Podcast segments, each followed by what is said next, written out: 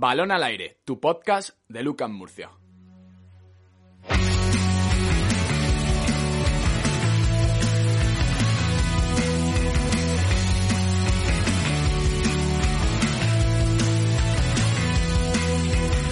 Mi corazón late al 100%, el palacio va a estallar. En Murcia existe un sentimiento, por tus venas correrá. Cada partido, nuestro grito va a sonar en la grada y más allá.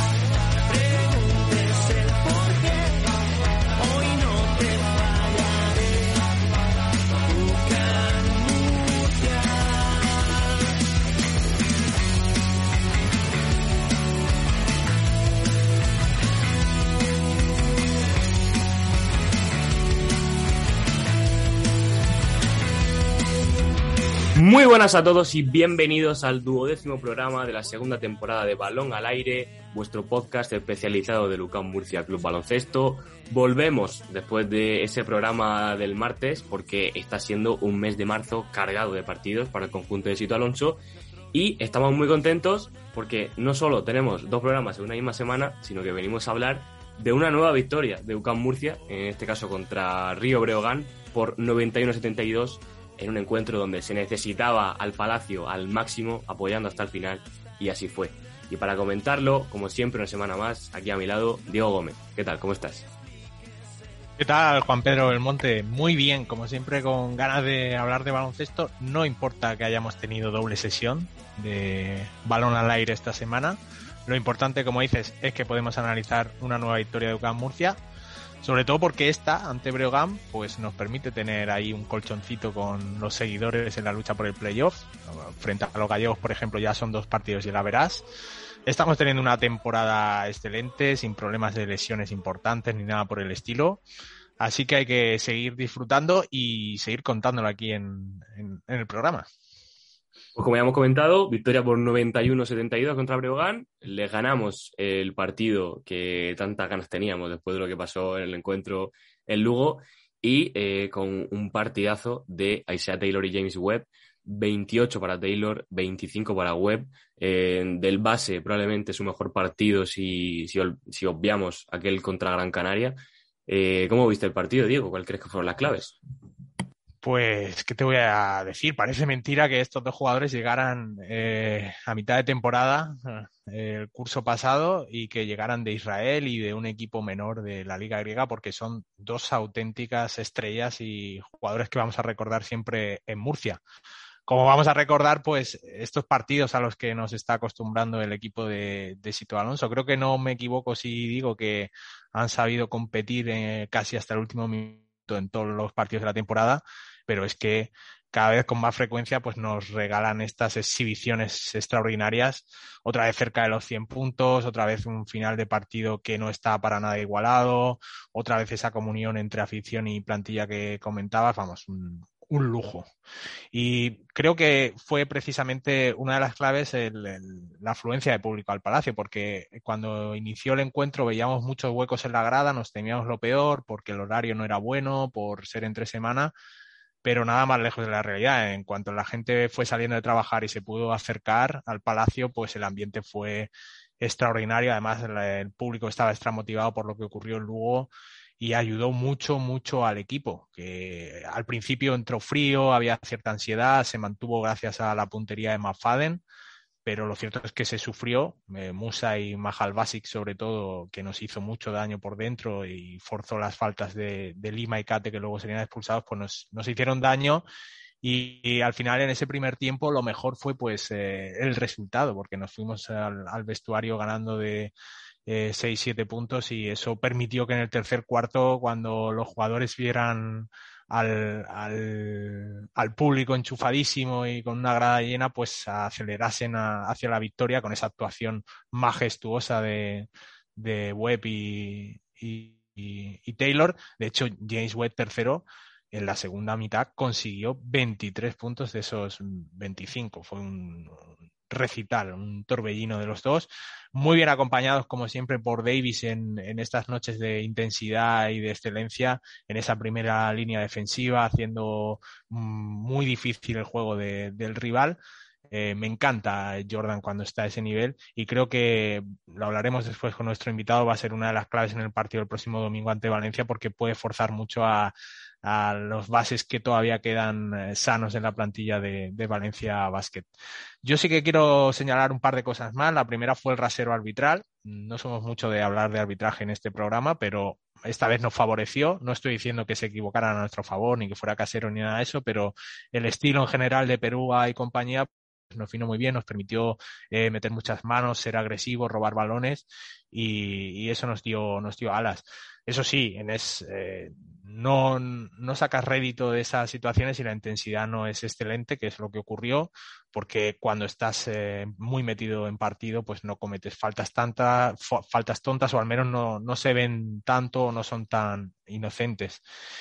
Y luego, pues quería destacar otra vez a, Taylor porque creo que estuvo, como dijo Sito, de, en rueda de prensa, en modo jugón y llevaba unas semanas que le había costado ya superar el scouting de rival, que cada vez estaba más, la defensa rival cada vez estaba más focalizada en él y un partido así le, le ha venido muy, muy, muy bien. Eh, es verdad que a veces eh, nos hubiera gustado que hubiera dado un pase más, pero creo que le vino bien para coger confianza. De hecho, Sito en los últimos minutos, a pesar de estar ya cansado, lo, mantuvo en pista y, y, a buen seguro que le va a venir muy bien de cara a, a los próximos partidos. Y hablando de energía, el que sufrió el desgaste de un partido muy físico en Fuenlabrada, pues fue Basileadis, que, que tuvo muchos problemas, sobre todo en defensa. Y ante Brogan, pues el que aprovechó la, baja de, de Serapovic eh, fue Malmanis. Eh, tuvo su oportunidad y ayudó muy bien al, al equipo en la, en la, primera parte y es una buena noticia porque dependiendo del rival o del momento de partido, pues se puede usar a, a uno o a otro. Están siempre disponibles, aunque en, en muchos partidos no han, no han estado en rotación. En definitiva, Juan Pedro, pues una victoria tan divertida como importante, porque como te decía, pues nos permite dejar a los seguidores a dos partidos, ya verás, y, y vamos a por ese playoff que tiene que ser el objetivo en lo que queda de temporada. Eso es. Yo sobre todo me quedo con, con un dato. Los 5.212 espectadores en el Palacio de los Deportes, cuando claro. más se necesitaba, ahí estuvieron, acudieron a la llamada. Era un partido muy importante y al final yo creo que esta victoria también es mérito de, de todos los aficionados que fueron a animar. Así que, si te parece, vamos a, a comentar lo que tenemos en el menú para este domingo. Eh, sí, eh, nos enfrentamos a uno de nuestros rivales clásicos en, las últimas temporadas, Valencia, Valencia Basket. Eh, el último enfrentamiento nos trae muy buenos recuerdos porque fue el de la Copa, pero también ganamos en el partido de ida en La Fonteta, así que hay que analizar ese tiempo de previa con nuestro invitado de hoy, Juan Pedro.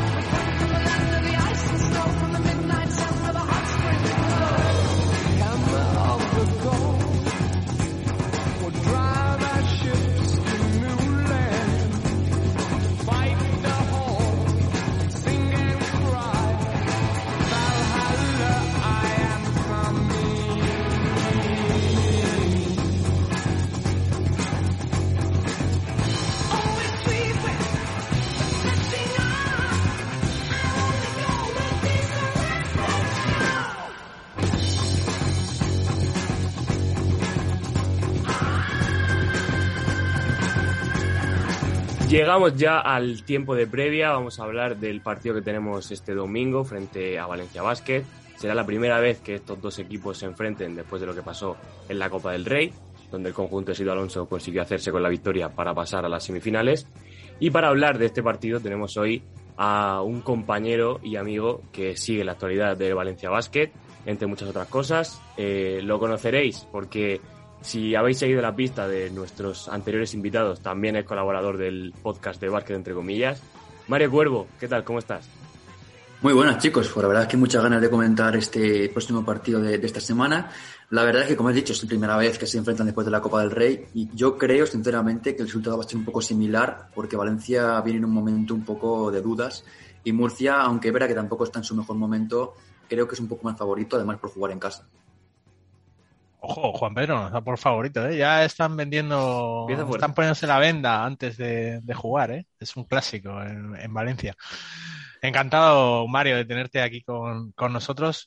Nada, queríamos profundizar un poco en, la situación de Valencia Basket, porque como viene siendo habitual en los últimos años, ha habido muchos problemas con las lesiones, este año también el, el COVID, como ha ocurrido con otros equipos, pero ahora parece que esas bajas están focalizadas en la posición de, base. ¿Cómo llega Valencia a Murcia este fin de semana? Pues ya con muchas dudas. Lo primero, la posición de base, que es una posición en el baloncesto es prácticamente clave. Actualmente Valencia tiene eh, cuatro bases, porque contamos ya en, dinámica de primer equipo a Guillén Ferrando, el jugador de la cantera. Y actualmente esos cuatro bases, tres tienen problemas. Dos de ellos van a ser baja segura para el partido, que son Van Rossum y Dimitrijevic, que van a estar de baja en torno a unas semanas. Seguramente puedan llegar para dentro de un mes para la Eurocup, para los eh, partidos finales de Eurocup. Y, Hermanson, que es el tercer base, que sí que podía llegar al partido, llega un poco tocado porque se tuvo que retirar en la segunda parte contra el partido de Eurocup en, Turquía y llega un poquito con dudas porque es verdad que llega mucho, mucha carga física después de toda la temporada prácticamente de primer base, siendo muy importante, ha tenido muchos minutos y llega un poco físicamente agotado, así que hay que ver cómo puede llegar. Sin duda es una posición clave y Valencia tendrá que tirar mucho a la votación de Guillén Ferrando que está respondiendo muy bien. El partido contra, contra eh, Bursaspor en Eurocup hizo muy buenos minutos, aunque evidentemente es un jugador todavía muy, muy joven, está en progresión y quizás un partido que se le pueda resistir, porque al final Murcia es un equipo que también aprieta mucho en la posición de base, tiene a, Tomás Bellas y Isaiah Taylor, que son jugadores veteranos en esta posición de base y además mm, físicamente son muy potentes, sobre todo el caso de Taylor. Y creo que ahí puede estar un poco el partido, porque Valencia es verdad que la posición de base puede ejercer de mm, hipotético base en una circunstancia, podría ser Clemen Preplis, que ha jugado algún partido ya ahí, pero no es un base al uso. Es verdad que es un jugador que puede subir el balón, pero no es un base que pueda ser referencia en esa posición en el partido. Entonces, sí que es un poco la duda de que puede hacer Valencia Basket si llega Germason en el partido, sobre todo. Y si, si, llega bien, porque claro, si juega como jugante USA Sport que se notaba que físicamente no estaba bien, hay riesgo de que pueda lesionarse, hay que ver qué pasa con, con el islandés. Pues iba a ser una situación muy complicada y sobre todo teniendo en cuenta, como ya hemos comentado, que Isaiah Taylor llega de hacer uno de sus mejores partidos en la CB contra Breogán, anotando esos 28 puntos. Y bueno, queremos hablar de, de los jóvenes, ya te has adelantado hablando de Guillén Ferrando.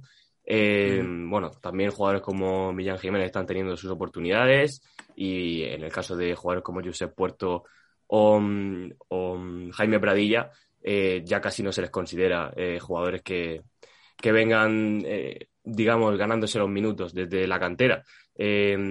por esa parte, la política de Valencia Vázquez parece apostar más por los jugadores de, de la alquería, de la cantera, que por optar por temporeros o refuerzos de jugadores con experiencia pero que, no vienen de, esa base de la cantera de Valencia.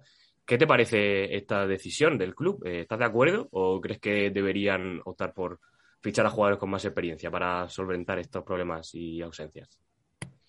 A ver, lo primero es que creo que hay que aplaudir que Valencia Basket tenga una política que ha mantenido en todo momento, porque es verdad que yo, por ejemplo, no estoy muy de acuerdo porque creo que en circunstancias, muchas lesiones donde sí que deberían haber acudido al mercado, no ahora, porque ya no hay tiempo, pero sí en octubre, noviembre, donde el equipo estuvo jugando prácticamente con siete, ocho en equipo.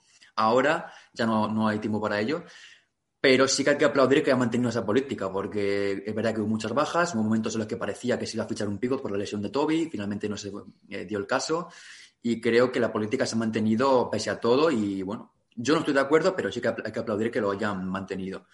Eh, el caso de Guillén Ferrando y Millán Jiménez son dos jugadores todavía muy jóvenes, son los dos principales productos de la alquería, después de, de Josep Puerto, que es un poco más veterano, como he dicho antes, ya es un jugador prácticamente consolidado en el primer equipo y es un jugador que está contando con muchos minutos. Es verdad que más de los que debería, porque creo que Guillem Ferrando ahora eh, es un jugador todavía muy por hacer. Es verdad que juega muy bien en Turquía frente a Sport, pero es un jugador que evidentemente le falta mucho físico, le falta también algo de, de conocimiento de baloncesto. Y es un jugador que tiene muy buena pinta, pero que quizás se pueda quemar un poco pronto con estos partidos tan pronto. Y el caso de Millán Jiménez, pues un poco lo mismo, pero es verdad que últimamente juega menos, evidentemente, porque ya hay más jugadores en el juego exterior, ya no, hay tantas bajas en el puesto de alero, ya está Claver de vuelta, López Arostegui, eh, Preperis, y ya no hay que tirar del jugador riojano. Y luego Pradilla es un jugador que aunque parezca que lleva toda la temporada o, toda su vida en Valencia Basket, lleva solo dos temporadas y es un jugador de 21 años, si no recuerdo mal. Entonces, es verdad que su temporada está haciendo una eclosión tremenda, eh, está dando un nivel espectacular, sobre todo a nivel, no ya mm, nivel de talento, que tiene mucho, sino también a nivel de personalidad, porque es un jugador que el partido, sobre todo ante rivales que se cierran mucho, a rivales que, se pone el partido muy, muy duro, de mucho contacto, él, asume perfectamente ese, partido y es un jugador que destaca mucho en ese tipo de, encuentros. Y ante Murcia se puede dar esa circunstancia, porque es un jugador que le gustan los partidos calientes, ambientes complicados, y le gusta ese tipo de partidos y la verdad es que su, temporada está siendo de notable alto porque es espectacular lo que ha mejorado en una temporada. Y ya aunque se pueda considerar que es un jugador de segunda temporada, realmente es como si se le considera de, toda, de primera plantilla de, de, varias temporadas. Así que su, su, curso está siendo espectacular. Y es verdad que realmente los jóvenes son un poco más, eh, tanto Ferrando como, como Millán Jiménez, porque Puerto y Pradilla son dos jugadores que llevan toda la temporada jugando todos los partidos, no se han perdido prácticamente ninguno, afortunadamente, y contando con muchas oportunidades. Yo estoy totalmente de acuerdo con Mario. Me parece que hay que valorar la política de Valencia Basket. Eh, primero por las oportunidades que se le da a esta gente que viene desde abajo y segundo porque es una manera de fomentar también la cantera en el sentido de que jugadores que puedas incorporar en categorías de formación seguramente vean a Valencia Vázquez como una oportunidad mayor que otro club que no, que no da, digamos, tanta oportunidad a, la gente joven. Pero todo tiene un límite. A mí me parece que Valencia este año tenía que haber incorporado alguna pieza. Lo estamos viendo ahora en la posición de base, pues claro, la carga que lleva Hermanson hace que cuando se ha quedado solo por otro tipo de circunstancias, pues haya, se haya roto. Entonces, eh, al final es un arma de doble filo y además, en cuanto a los jóvenes, eh, es verdad, son oportunidades, pero llega un momento que tienen que asumir tanta responsabilidad que se convierte en todo lo contrario. Estábamos hablando ahora de, de, defender a, Taylor, pero es que Guillem Ferrando va a tener que sufrir la defensa de Jordan Davis este fin de semana en primera línea, que durante el curso ha podido con huertas, con calates y con todo lo que se ha puesto por delante. O sea que no va a ser un partido sencillo para él. Pero bueno, es la política del club y como dice Mario, la están llevando hasta el final. Y otra de las decisiones que, normalmente lleva hasta el final Valencia Basket es la de no renovar al entrenador hasta el verano y hacerlo año a año. Eh, esta temporada parecía que con Peñarroya iba a cambiar y que se le iba a ofrecer un contrato más largo, pero después de la Copa del Rey, tras esa derrota frente a Murcia, no hemos vuelto a saber nada más. Yo, yo quería preguntarte, Mario, si esa derrota ha tenido algo que ver con ese proceso de renovación.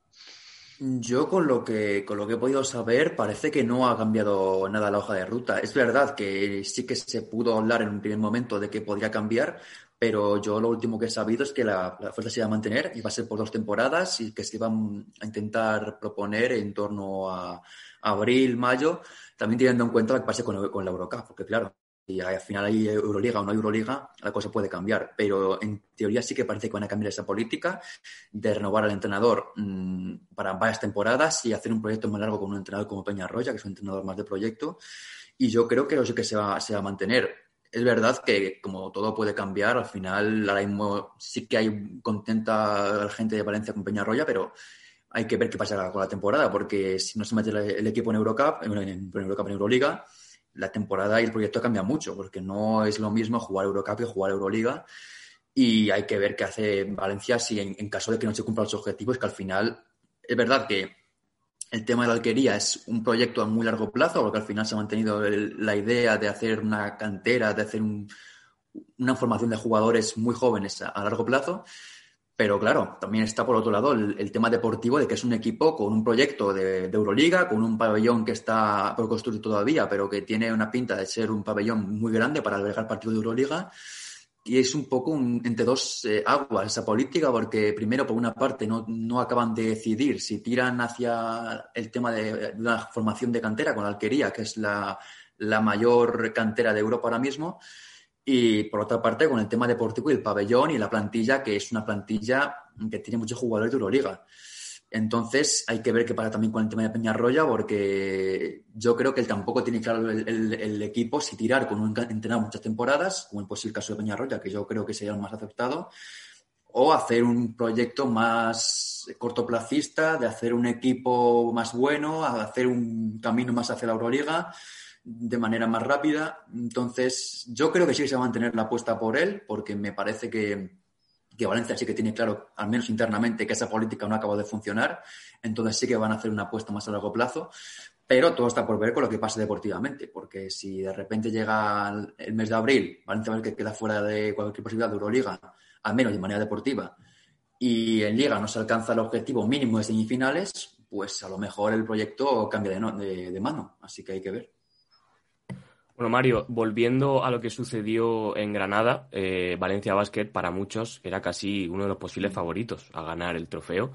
De hecho, en la previa que realizamos aquí con los compañeros de Basket Sport, pensaban que, perfectamente podrían ganar la Copa y que fuera este un punto de inflexión en el proyecto.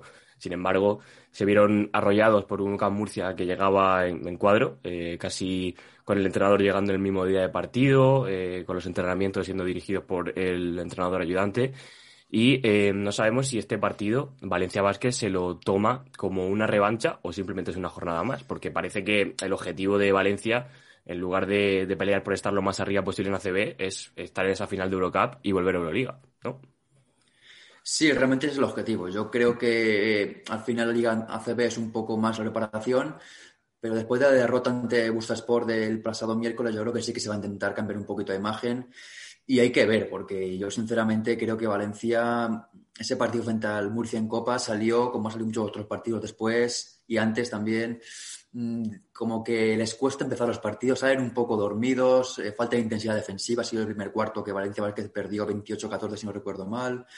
Entonces, mm, Valencia es un poco e, e, ese debe que tiene esta temporada, que es salir a veces a los partidos demasiado dormido, con poca intensidad. Y sí que puede ser un poco revancha, porque no solo un partido, sino también la derrota de, Liga Andesa, también de la primera vuelta.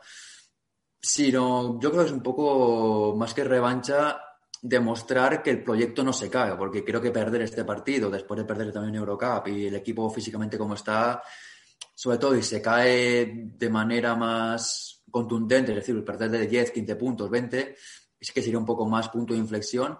Y el tema de la Copa, la verdad es que sí que a nivel interno creo que dolió, porque el equipo llegaba en un momento muy bueno, había recuperado a Claver más anteriores, físicamente se les veía muy bien, pero tuvo ese mal inicio de partido ante Murcia y luego sí que lo remedió, pero le costó acabar el partido, tomó malas decisiones al final y sí que pues costó esa eliminación en un torneo en el que Valencia llegaba como al menos, yo creo que el tercer candidato para ganarla después de Valencia, de Barça y de Real Madrid y finalmente acabó en, en de final. Pero sí, yo creo que dolió a nivel interno y creo que sí que puede haber un poco de revancha, de demostrar que es un equipo sobre el papel mejor que, Murcia, pero llega el, partido en un momento complicado de temporada porque, como digo, llega la asignatura de Eurocup en apenas un mes, el equipo llega físicamente un poco cansado y a ver qué pasa. Sinceramente creo que se puede ver una imagen buena porque Valencia Vázquez físicamente, al menos los últimos partidos, ha jugado más metido, ha jugado más eh, intenso desde el inicio. Pero Murcia luego es un equipo que también aprieta mucho y va a ser un partido complicado de, predecir. Yo creo que Murcia va a tender a hacer un poco lo que hizo en el partido de, Liga Andesa, intentar salir a, todas. Si Valencia Vázquez se pone a aguantar ese nivel, aguantará. Y si no, pues el partido se, se decidirá muy pronto pero Valencia creo que tiene que salir mucho mejor de lo que salió en ese día y yo creo que para ese, para ese tema sí que va a haber un poco de aprendizaje por parte de Peñarroya, de tener un poquito más claro cómo tiene que salir el equipo, que tiene que salir un poquito más mentalizado, con más intensidad, más metido físicamente en el partido. Estás dando por favorito a Murcia este fin de semana. ¿A, ti te sorprendió lo que pasó en Granada antes de aquel partido? ¿Qué porcentaje de victoria le dabas a, a Murcia y a Valencia? Bueno, le daba, pues, sinceramente, entre un 20 y 25%, porque veía a Valencia muy favorito por cómo llegaba el equipo, que está jugando el mejor baloncesto de la temporada, porque llegaba de, arrollar a equipos como Gran Canaria, Buduknost, eh, jugar muy bien en, en, en Liga Endesa, también en Eurocup. Y sí me sorprendió también por el tema de que Murcia llegaba como llegaba, con las bajas, con el COVID, con la poca preparación física de, de cara al, partido, porque llegaba con algunos jugadores que prácticamente no han podido entrenar. Y sorprendió bastante la, derrota de Valencia. La verdad que, que, no voy a mentir, me esperaba que Valencia ganara el partido bastante, no fácil, pero cómodo más o menos. Y sorprendió bastante ver a Valencia ese inicio de partido tan malo. Pero sí, sí, sinceramente, yo creo que Murcia llegaba a ese partido como tapado y demostró luego tener pues, la capacidad suficiente para ganar ese partido y demostró ser el favorito, bueno, ser el que mereció ganar ese partido. Así que, bueno, mmm, sorprendió la derrota, pero evidentemente ahora no tanto. Si Valencia pierde el, domingo es muy diferente al partido de, Copa del Rey. Y bueno, aunque lo has adelantado eh, más o menos en la presentación de, esta sección, eh, nos gustaría hacer una porra de cara al partido del domingo. ¿Qué crees que va a suceder? Y ya si nos da resultado, ya eh, a ver, el resultado es más complicado porque depende de muchos factores, sobre todo el tema de defensa. Si Murcia se pone a defender muy fuerte, Valencia a lo mejor acaba en 70 puntos tranquilamente el partido, pero bueno. Mm, yo creo que va a ganar Ucam Murcia. Primero porque llega bien Ucam Murcia, viene de ganar el miércoles a Breogán en un partido donde Taylor hizo su mejor partido de lo que va de temporada, que ya son muchos, no es el primer partido que hace tan bueno. Y Valencia llega dubitativamente, dubitativo físicamente, porque creo que el equipo llega un poquito exhausto, está notando un poquito el cansancio de toda la temporada. Y creo que además el factor de, jugar con el pabellón lleno, porque es el primer partido que va a jugar Valencia en Murcia con el pabellón lleno desde hace, bueno, fue el partido del 2019, ese partido famoso con la Verí, la afición y tal. Es la primera vez que, que vuelve a jugar con el pabellón lleno Valencia en Murcia. Y va a ser un partido a nivel de ambiente bastante fuerte, porque creo que por parte de Murcia, tanto por Valencia, también hay mucho ambiente y mucha rivalidad interna. Y vamos a ver un partido muy igualado, yo creo, pero sí de favorito a Murcia y creo que se puede resolver por 5 o 10 puntos. Y va a depender mucho de, por ejemplo, el factor Taylor, el factor Davis, pero también jugadores como Strapovic, como Radovic, como Kate, que fueron en el partido de, la Fonteta, los que al final decidieron el partido con esos triples decisivos, sobre todo Strapovic, que metió un par de triples o tres en posiciones complicadas eh, que fueron decisivos en el partido. Y yo creo que va a depender un poco de eso, pero sinceramente, resultado, mm, no sé si decir un 80-70 o 85-75 o, o sí, más o menos eso. Pero el porcentaje daría como un. Eso no es mojarse, ¿eh, Mario? Eso es muy aproximado ahí. Es que, a ver, podría decir, venga, 83-76. Venga, muy bien, te lo, compramos. Serapovic, por cierto, que ha sido baja en los últimos tres partidos de UCAM Murcia y que según Sito Alonso ayer en rueda de prensa estará disponible el domingo porque adelantó que tendría toda la plantilla disponible. Vamos a ver si, si se cumple y puede ayudar al equipo. Oye, antes de finalizar, Mario, con, con el tiempo de previa, eh, te vamos a pedir que te mojes otra vez. Sabemos que eres un gran seguidor del deporte femenino y precisamente este fin de semana se disputa la Copa de la Reina en, Valencia. ¿Qué equipos crees que estarán en la final del domingo? Pues me gustaría apostar por Valencia, pero al igual que el equipo masculino, llega el femenino muy tocado, porque ha perdido durante la temporada tanto a Laura Gil como a Raquel Carrera y llega físicamente, las jugadoras están muy agotadas, también es baja Ángela Salvadores. Mm, así que quizá la, afición pueda dar un impulso más, pero viendo un poco cómo llega el equipo, yo creo que van a ser Perfumerías Avenida y Spar Girona, porque creo que por el cuadro que va a Valencia, que va a Spar Girona, le veo mejor al equipo catalán y creo que en un partido de semifinales, porque creo que Valencia sí que pasará a la cuartos de final frente a Casa de Monzaragoza, creo que el físico de, de Girona y también esa veteranía que tiene el equipo, la temporada pasada ya ganó a Valencia en la final del torneo, mm, veo más al equipo catalán, así que creo que va a ser una final Perfumerías Avenida, que tampoco empezó muy bien el torneo, porque ayer jugó un partido más bien flojo, tiene que mejorar bastante el equipo de Salamanca, pero creo que va a ser una final más o menos clásica entre Perfumerías Avenida y Spar Girona. Bueno, pues con esto cerramos ya el tiempo de previa y Mario, no sé si, bueno, como sabrás, nos gusta cerrar este espacio haciendo un pequeño trivial sobre la historia cruzada entre Murcia y Valencia. Eh, ¿Estás preparado para afrontar a este Vamos a ver. reto? sí, sí. Vamos a ver. Pues venga. Eh, empezamos con la primera pregunta. Eh, relacionado con el partido de, mm, de la Copa del Rey, que superó UCAM Murcia Valencia Basket en un partido muy intenso y muy divertido, también con protagonismo de la famosa canasta mala, por así Sí, decirlo. además. Eh, Sí, sí, sí. ¿puedes, puedes decirnos cuál fue el marcador final de aquel partido? Eh, sé que fue de 3 y que fue más de 90 puntos. No sé si fue 96-93 o 97-94. Creo que estuvo, estuvo por ahí, no recuerdo la cifra exacta. De Fue de tres segundos. 93-96 ha estado muy bien, pero no era correcto, era casi correcto. Sí, estará por ahí. Eh, 92-95, 91-94, por ahí estuvo. Incorrecto. No fueron más de 90 puntos. De hecho, Ah, fueron joder. menos. Eh, fue un 83-86. Te has pasado por 10 puntos, pero la aproximación estaba muy bien, ¿eh? Estaba muy bien. Ah, Como ves, Mario, estamos barriendo para casa y realizando preguntas que tienen que ver más con UCAM Murcia y con, No, no, no. y con marcadores para nuestra historia. Pero bueno, normal. también, esto tampoco tiene que ver con Valencia Basket, de verdad que es la última que no tiene que ver, pero también eh, es sobre aquel torneo de Granada. Una de las sensaciones de la Copa fue Tad McFadden. Eh, de hecho, contra Valencia hizo un grandísimo partido. ¿Recuerdas cuántos triples anotó entre los dos partidos, el de cuartos frente a Valencia y semifinales frente al Barça? Y te voy a dar tres opciones, que si no eran muy Vale. difíciles. ¿Nueve, diez u once? Anotó más en el día del Barça. Contra Valencia no se anotó 3-4, pero el Barça metió como 5 o 6. Así que voy a apostar por 10. Correcto, son 10, pero 5 cada día. Igual Ah, los cinco cada día. ¿no? Pero bueno, Es que me, me Bien, pareció bien, más, más fuerte contra el, el Barça. Es verdad que contra Valencia empezó como tres seguidos al principio y luego como que bajó un poco el, el nivel en la segunda parte, que ya con la canasta mala. Pero sí, sí, al final fueron... Es que fue una Copa de Rey espectacular de McFadden, la verdad. No, pena la sí, sí, lesión. está, está muy bien. eh. No, pero ha vuelto, volvió bien. Ha estado Sí. bien. en- Los partidos tras la Copa ha estado muy bien. Sigue en buena racha. De hecho, que tras la Copa se fue a jugar las ventanas con Georgia y también siguió un nivel espectacular. Sí, y, Sí, lo- sí. y luego le ganó a Unicaja al partido con, con esa canasta final, el partido posterior. o sea, Complicadísima, bueno. además, eh, en, una, en una posición muy difícil, porque además parecía que estaba pisando, bueno, estaba pisando, pero que en una posición en la que si tuviera que, que apostar, pensaba que no la metía, porque además era como que da mucho tiempo y como que al final se complicó mucho la vida con un tiro complicadísimo. Es su tiro, es su tiro. Es que él- solo él es capaz de, de hacer Sí, esas sí, sí. cosas.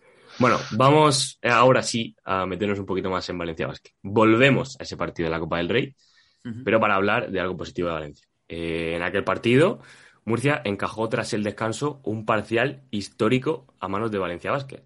¿Recuerdas de cuánto fue ese parcial? Pues sé que Valencia, sé que el marcador de las, eh, la primera parte creo que fue 32-51 y después mm, Valencia remontó esa diferencia e incluso la amplió. No sé si fue ganando de 4 o de 5, así que diría un parcial de 20... Espérate, tre- no, tre- 30... No sé, fu- que fu- creo que fue un parcial de Cuidado Tre- con los números, Mario, ya te ha pasado antes eh, el resultado. No te vengas Sí, arriba, sí. no te vengas arriba. Es que remontó muy rápido y luego, no sé, venga, 27-6, algo así. Mm, Bueno, eh, pero el parcial hasta que no anotó Murcia, hasta que no notó Murcia. ¿cuál fue? Hasta que no anotó Murcia. primeros- Sí, esos primeros cuatro minutos de tercer cuarto, aproximadamente. Pues eso creo que fue un 25-0, pero creo que se empató y luego metió como 6 puntos más o así. 21-0 fue. Y Que ya está bien, Bueno, ¿eh? ah, que ya está sí, bien, sí, pero sí. casi, casi, casi. Bueno, se- seguimos con la historia cruzada. Eh, venga, esta es más fácil. En la temporada 2016-2017, Valencia Vázquez se proclamó campeón de liga y lo hizo además ganando todos los partidos como local en el playoff, tanto a Barcelona como Basconia y Real Madrid. Pero ¿sabrías decirnos contra quién perdió por última vez en liga Sí, sí, sí. regular en la Fonteta el equipo que dirigía aquel- en aquel momento Pedro Martínez? Con UCAM Murcia. Eh, fue un partido que parecía además que se iba el proyecto a la mierda porque fue un partido muy malo, defensivamente, ofensivamente fue terrible y parecía que el equipo estaba muy agotado, llegaba el playoff muy mal y después pasó lo que pasó. Pero sí, me acuerdo que en ese partido además se pitó a Pedro Martínez en ese partido y la verdad fue un ambiente para empezar el playoff muy, muy complicado. Luego se mejoró como se mejoró, pero uf, la verdad es que parecía en ese momento... En ese momento nadie, nadie pensaba que se iba a ganar, bueno, eh, ni siquiera que se iba a pasar la primera ronda del playoff, porque además ese día se perdió el factor cancha en semifinales frente a Basconia. Exacto. El, equipo estaba eh, con el factor cancha a favor, perdió y Vasconia le adelantó en la clasificación y era como, bueno, esto es imposible, se había perdido la final de Eurocup y de hecho el club buscó sustituto a Pedro Martínez y firmó a Vidorreta y por eso luego, aunque habían ganado la liga, no pudo continuar Pedro Martínez. Es que fue un partido muy curioso. 67-70 fue el resultado con un Facu Campacho espectacular, 17.6 rebotes y 5 asistencias. Casi nada. Vale, Mario, vamos a seguir en ese mismo partido, ¿vale?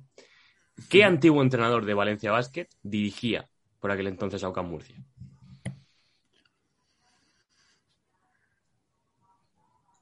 Temporada 2016-2017. Ah, sí, ese es, sí. Eh, Fotis Casticaris. Correcto, correcto. Aquí no había un. Grande, Mario. Muy sí, sí, sí, es que estaba pensando, digo. Eh, Fotis, es que además creo que Fotis llegó eh, a mitad de temporada, ¿no? No llegó con la temporada antes de empezar, ¿no? Sí, ese año sí, porque se empezó con Quintana y fue destituido a principios de año, y, volvió Casicaris, que había estado la temporada anterior, mm, con muy buen resultado también. De hecho, jugamos en playoff. Muy bien, Mario, te veo francamente puesto, pero ahora vamos a, dar caña, ¿eh? porque esta, esta es solo para los más veteranos. No te preocupes que te vamos a dar opciones también para que te la juegues, pero siempre nos gusta hacer un guiño a los aficionados de, toda la vida.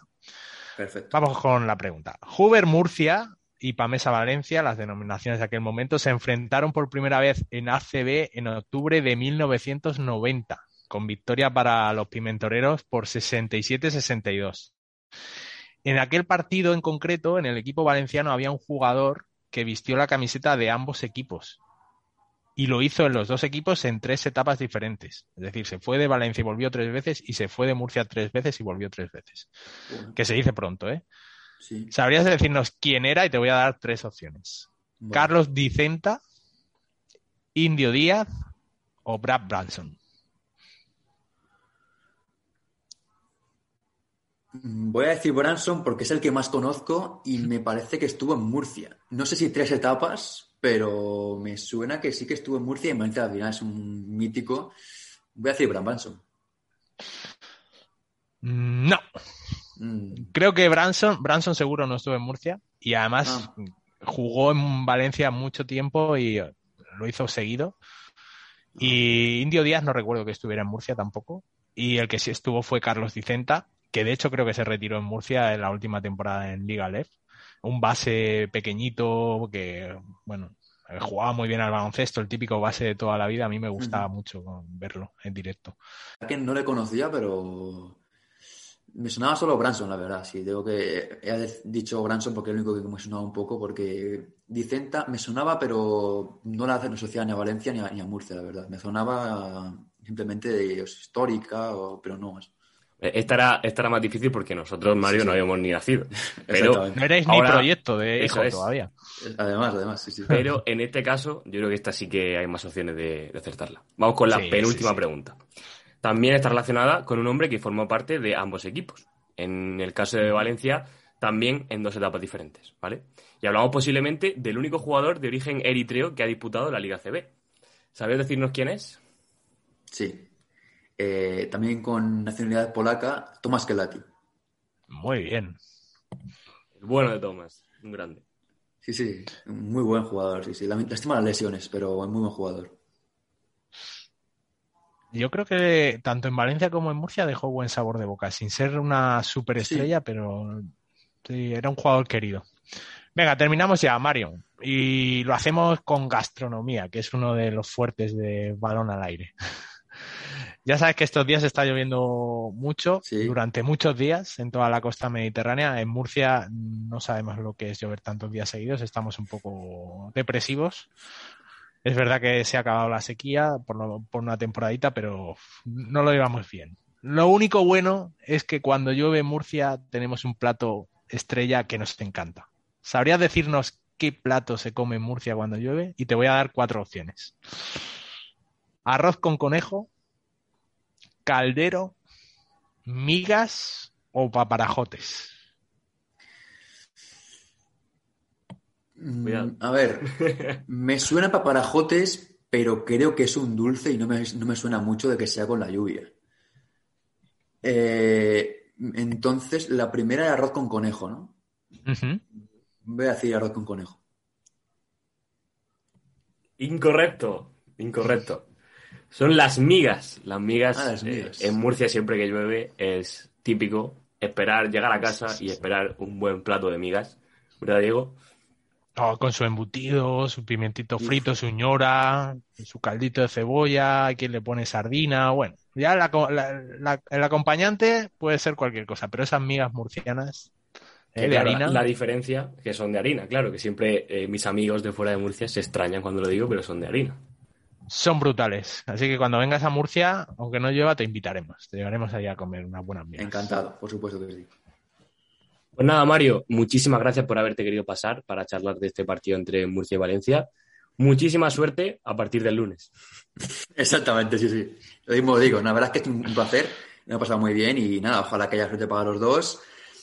Eh, Es verdad que el lunes ya diferentemente ya no tengo ni nada que, que ver con Murcia, pero bueno, a ver si hay suerte que, y al menos sea un buen partido, se puede disfrutar y ojalá que no haya ninguna polémica como últimamente que ha habido entre todos Valencia y Murcia y ojalá que sea un partido más o menos que, que vaya por los cauces más deportivos, digamos.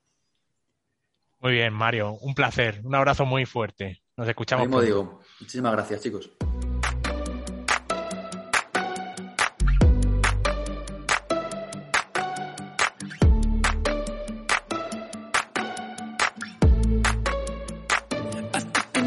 To the heart. I never kissed a mouth that tastes like yours. Strawberries and something more. Ooh yeah, I want it all. Lipstick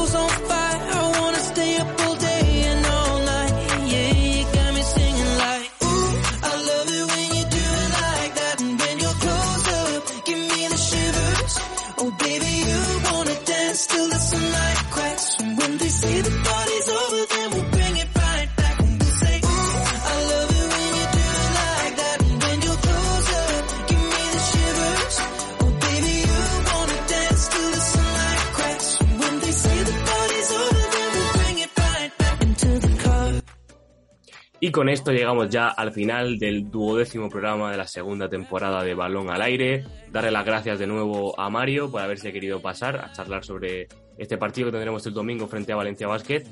Encuentro muy importante para seguir creciendo, para seguir eh, escalando puestos en la clasificación y ganando eh, ese colchón con respecto a nuestros rivales para estar en el playoff y sobre todo pues un partido que apetece mucho ver después de lo que pasó en la Copa y donde esperemos que eh, pues, la afición responda, como siempre. Sí, partido nu- nunca es una final a esta altura de temporada y más teniendo ese poquito, ese poquito de margen con los seguidores, pero después viene el Barça eh, en otro partido entre semana, otra jornada a recuperar y sería muy importante conseguir una nueva victoria y ya viajar la semana que viene a Sevilla para enfrentarnos al Betis con, con la moral por las nubes y con mucho trabajo hecho de cara a ese playoff. Os lo contaremos, como siempre, en Balón al Aire. Estamos en racha, Juan Pedro, y eh, prometemos volver eh, muy pronto. Esperemos que, que se mantenga la racha. Muchísimas gracias, como todos los programas os decimos, por las escuchas, por mantenernos ahí siempre apoyando y animando en redes sociales y nos escuchamos en el próximo programa. Un abrazo. Abrazo. Balón al aire, tu podcast de Lucas Murcia.